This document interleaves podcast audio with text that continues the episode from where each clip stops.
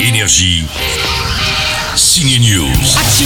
On commence le week-end ciné avec une première comédie déjà sortie en salle et maintenant disponible en VOD dans quelques jours en DVD. Cette histoire débute par un rendez-vous Tinder. Donc c'est vraiment ton premier rendez-vous Tinder? Et toi, c'est ton premier? Non, non, c'est pas ton premier. Je sais pas, j'ai pas compté. 30-40. Camille Chamou et Jonathan Cohen se connaissent à peine mais décident de partir en vacances ensemble. Ça se passait dans Premières vacances. En Bulgarie?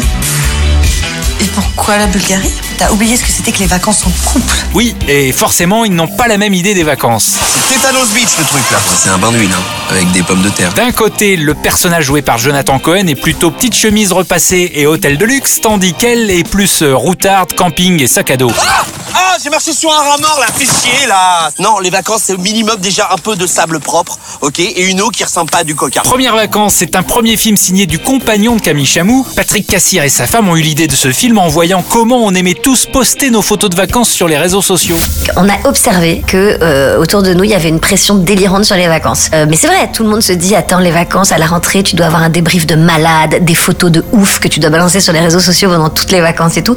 Il y a une pression dingue. Et donc on s'est dit c'est un super sujet parce que les gens mettent plus longtemps à préparer leurs vacances que le temps de vacances lui-même. Eh Marion, faut arrêter de trouver tout bien dans la vie, hein Bon week-end au ciné ou devant un DVD. Énergie. Signe News.